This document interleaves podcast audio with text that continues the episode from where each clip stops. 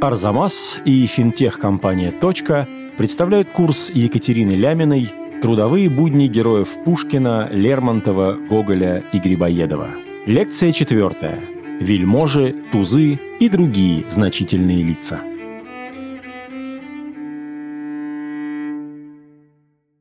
Безродного пригрел и ввел в мое семейство, дал чин асессора и взял в секретари. В Москву переведен через мое содейство и будь не я, коптел бы ты в Твери. Так говорит Павел Афанасьевич Фамусов, управляющий в казенном месте Москвы, то есть второй столицы империи, в комите «Горе от ума». Говорит он это молчален, действительно своему домашнему человеку, своему секретарю и своему важному помощнику в самых разных служебных и не только служебных делах. Очевидно, что Фамусов стремится приписать себе некоторый потенциал возможностей да, что у него есть возможность выписать талантливого, даровитого молодого человека из провинции, из Твери, и дать ему сразу большой чин. Чин асессора – это аж восьмая ступенька в табеле о рангах. Фамусов стремится таким образом отнести себя к тем, кого он же сам именует тузами. Что за тузы в Москве живут и умирают, говорит он с легкой завистью, имея в виду, что сам он, конечно, на пути к тому, чтобы стать тузом, но чего-то ему пока еще не хватает. Впрочем, у него все впереди. Отчасти поэтому, кстати говоря, он так боится скандала в своем доме. Кто же такие значительные лица и тузы? Это, собственно, управленцы.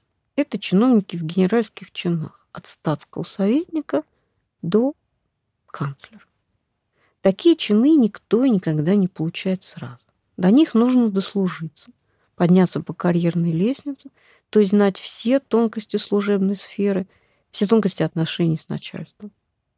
Есть, конечно, еще один путь, когда дворянин, скажем, служил по военной части, особенно в гвардии, дослужился до некоторого чина, потом вышел в отставку и, как они выражались в то время, вступил на гражданское поприще.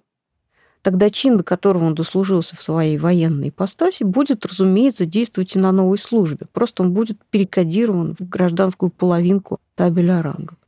Из майора, скажем, он станет тем самым коллежским асессором, чин который имеет молчалин.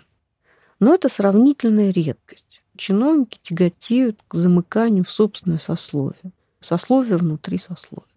Что же делают эти тузы? Они рулят целыми ведомствами и крупными подразделениями ведомств. То есть они осуществляют на самом деле важные ключевые задачи координации и реализации внутренней или внешней политики в целом. Это вице-директоры и директоры департаментов, министры, посланники, губернаторы, генерал-губернаторы, сенаторы, председатели Государственного совета и так далее. Туз в колоде – серьезная карта. И перед нами с вами серьезные люди. В том числе и потому, что многие из них имеют право напрямую обращаться к императору и даже обязанность коммуницировать с ним.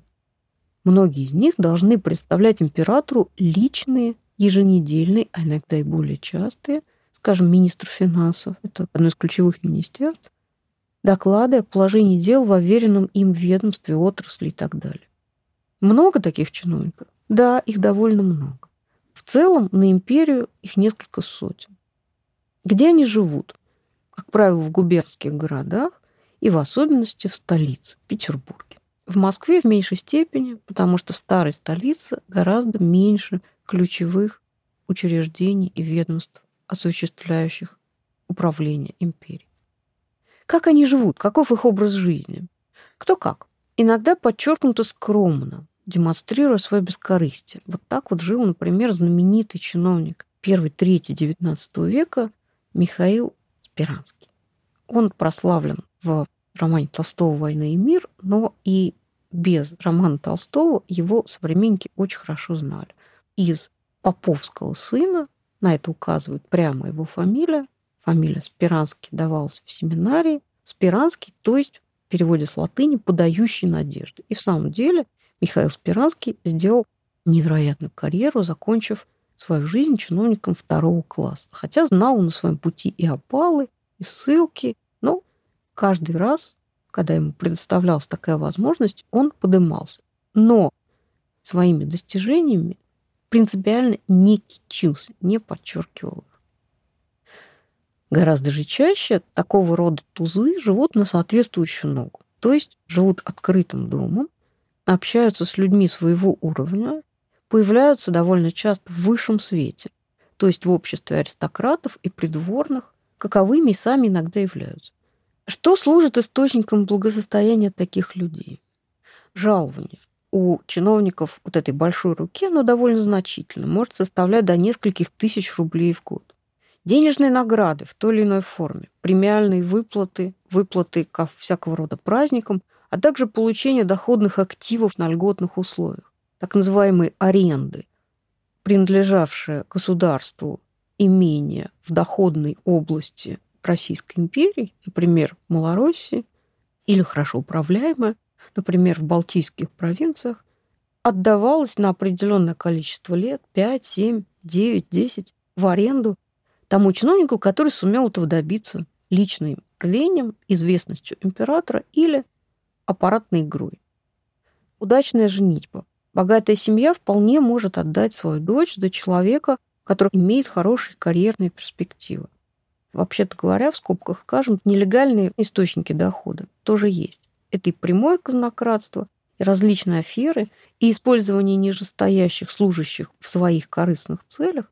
Но на больших должностях нужно делать это очень аккуратно, иначе могут быть неприятности и существенные. Следствие и суд. Хотя такие дела обычно старались расследовать не публично и вообще заминать, но со службой в таких случаях точно приходилось расставаться. А иногда и с нажитым имуществом, а иногда и с жизнью. Так, уже в самом конце царствования Николая I прогремело дело Александра Политковского. Это был человек честолюбивый, дороживший своим положением в свете и ради поддержания этого положения готовый на все. Потому что человек, любивший хорошо пожить. Должность у него была довольно скромная, он заведовал инвалидным капиталом. То есть, строго говоря, пенсионным фондом для отставных военных, к тому же получивших увечья на государственной службе, израненных или просто утративших здоровье. Вот им полагались определенные выплаты пенсионные. В Петербурге Политковский гремел широким образом жизни. И достаток свой объяснял тем, что он хорошо играет в карты и выигрывает, или что у него большие доходы с имений. Но ни того, ни другого на самом деле не было. И из этого инвалидного капитала он успел растратить за примерно 10 там, или больше лет по разным источникам от 930 тысяч до 1 миллиона 200 тысяч рублей. Это очень значительные деньги даже при непрерывно имевшейся инфляции. Но вот как только стали ходить слухи о растрате капитала, так немедленно суммы комитета этого были подвергнуты ревизии, было выявлено нецелевое расходование средств, и перед Политковским замаячил призрак полноценного следствия.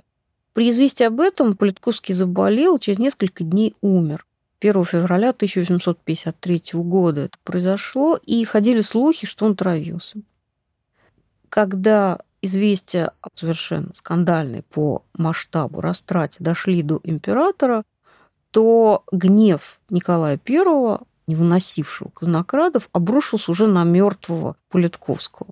Его собрались хоронить торжественно, по-генеральски, но ничего подобного не произошло. Его ордена, которые выставлены были по обыкновению в церкви при погребении, убрали, с него сняли мундир, и вместо торжественного катафалка с огромным количеством экипажей, которые в знак почтения к покойному ехали быть за ним, его на кладбище отвезли на паре лошадей и похоронили совершенно не в том роскошном месте кладбища, которое было для него приобретено, а где-то на задворках. Но это исключение. Именно поэтому оно так запомнилось современникам, что слова «дело Политковского» или «растрата Политковского» фактически для этих 50-х, 60-х годов стали знаковыми. Обычно такого рода дела не всплывали. Их старались пригасить и не придавать гласности прежде всего, чтобы избежать гнева императора. Интрига, аппаратная игра, умение в свою пользу повернуть колесо фортуны, конечно же, важный элемент повседневности чиновников высокого ранга. Тем не менее, в их, казалось бы, таком солидном, налаженном быту всегда остается элемент случайности, непредсказуемости. Гоголь, чиновником начинавший, но не состоявшийся как чиновник, чиновную службу решительно для себя оставивший в стороне, не любивший, дает поведение такого чиновника глазами собачки в повести «Записки сумасшедшего». Собака Мэджи рассказывает своей корреспондентке, другой собаке, Фидель, о том, как себя ведет как раз генерал, в дочь которого влюблен Поприщин. Он больше молчит, говорит она о своем хозяине, говорит очень редко, но неделю назад беспрестанно говорил сам с собой. Получу или не получу? Возьмет в одну руку бумажку, другую сложит пустую и говорит, получу или не получу? Один раз он обратился и ко мне с вопросом, как ты думаешь, Мэджи, получу или не получу? Я ровно ничего не могла понять, понюхала его сапог и ушла прочь. Потом, Машер, через неделю папа пришел большой радости. Все утро ходили к нему господа в мундирах и с чем-то поздравляли. За столом он был так весел, как я еще никогда не видала, отпускал анекдоты, а после обеда поднял меня к своей шее и сказал, «А посмотри, Мэджи, что это такое?» Я видел какую-то ленточку. Я нюхала ее, но решительно не нашла никакого аромата. Наконец потихоньку лизнула, соленая немного. Понятно, что Гоголь, применяя прием остранения, да, глазами собаки он видит человеческую суетность, рассказывает о получении ордена. Даже такой уверенный в себе генерал не был до конца уверен, получит он орден или не получит. То есть чиновники такого класса в большей степени, чем маленькие люди, зависят от источника любой власти в империи, от императора. Литература делает из этого свои сюжеты. Если вокруг мелких чиновников она сгущает атмосферу неблагополучия, обреченности, обрушивают на них разнообразные несчастья, то крупные чиновники предстают в том или ином взаимодействии с мистикой, тайной, высшей властью. Такая власть даже в комической подаче внушает благоговение и чувство, близкое к ужасу. Напомню, как пугает чиновников уездных, хвастающихся хлестаков.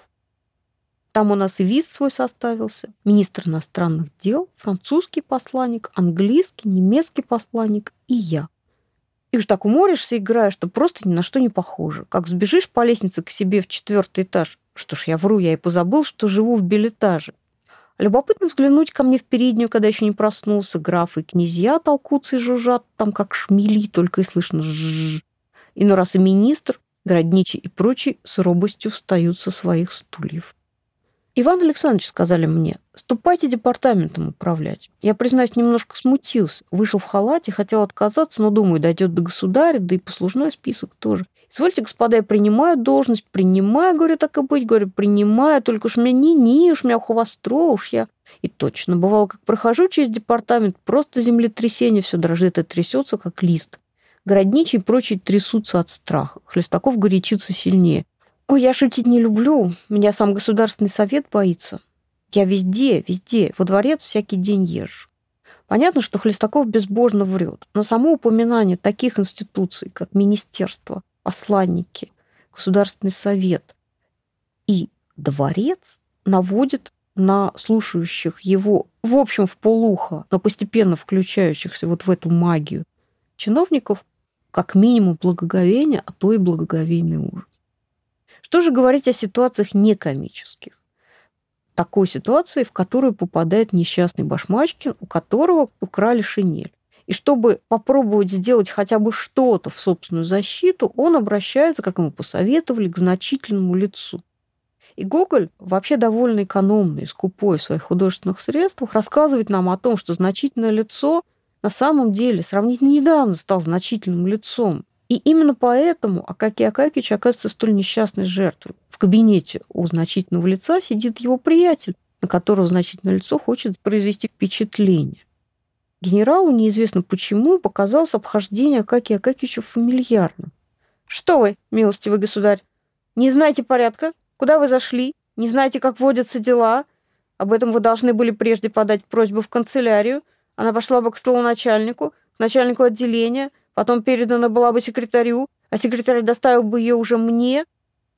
Но ваше превосходительство, сказал Катя Акакич, я ваше превосходительство осмелился утрудить, потому что секретари того ненадежный народ.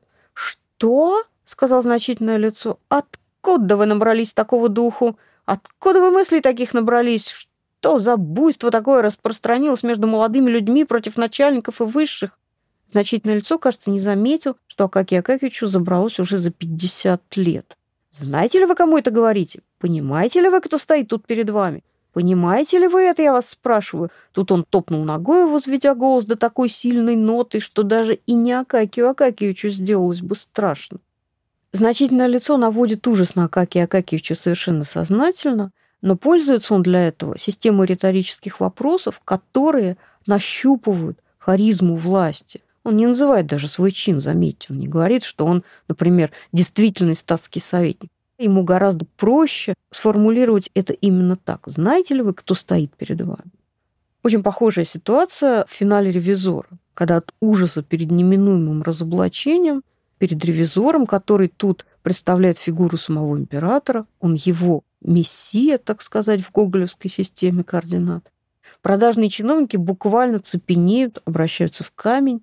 Гоголь в замечаниях для господ актеров, которыми он сопроводил ревизора, специально рассказывает, кто в какой позе должен стоять и почему.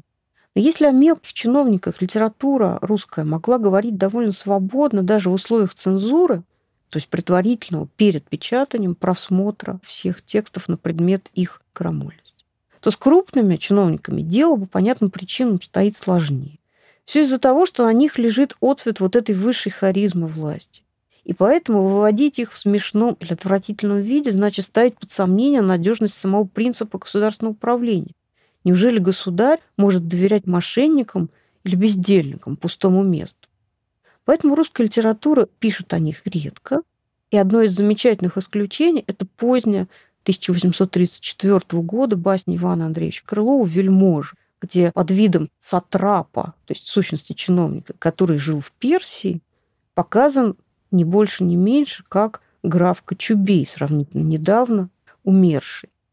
Крылов, собственно, подчеркивает, что вельможа отправился с своего смертного одра непосредственно в рай по одной простой причине, потому что он ничего не делал. Потому что если бы он взялся за дела, то тогда он точно разорил бы целый край. А кто же работал? Кто служил, собственно говоря? А служил секретарь. Таким образом, вельможа превращается в фикцию, в пустышку. А такой секретарь, как Молчалин, надежный, умный, толковый, распорядительный, собственно, и вершит дела. Либо русская литература разрабатывает сюжет скорее общечеловеческий. В романе Гончарова «Обыкновенная история» 1847 года дядя Петр Иванович поначалу осаживает прекраснодушного молоденького племянника. Петр Иванович слыл за человека с деньгами, может быть, не без причины, служил при каком-то важном лице чиновником особых поручений, носил несколько ленточек петлицы фрака, значит, у него были уже награды, ордена, жил на большой улице, занимал хорошую квартиру, держал троих людей, то есть слуг, и столько же лошадей. Но стоит племяннику самому оказаться вынужденным служить, и он сильно обгоняет дядю в прагматическом подходе к жизни. И дядя в конце романа резюмирует это следующим образом – да, в 30 с небольшим лет коллежский советник, хорошее казенное содержание, посторонними трудами зарабатываешь много денег. И действительно, Александр, племянник, оказывает консультации бизнесу. Да еще вовремя женишься на богатой.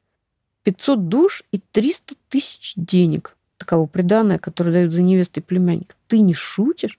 Какие шутки, дядюшка. И имение не заложено? Спросил Петр Иванович, тихо не двигаясь с места. Нет и карьера, и фортуна, говорил дядюшка почти про себя, любой с племянником. И какая фортуна? И вдруг все, все, так и быть, Александр, обними меня. И они обнялись. Гончаров, сам чиновник на протяжении всей своей жизни, прекрасно понимает, о чем он пишет.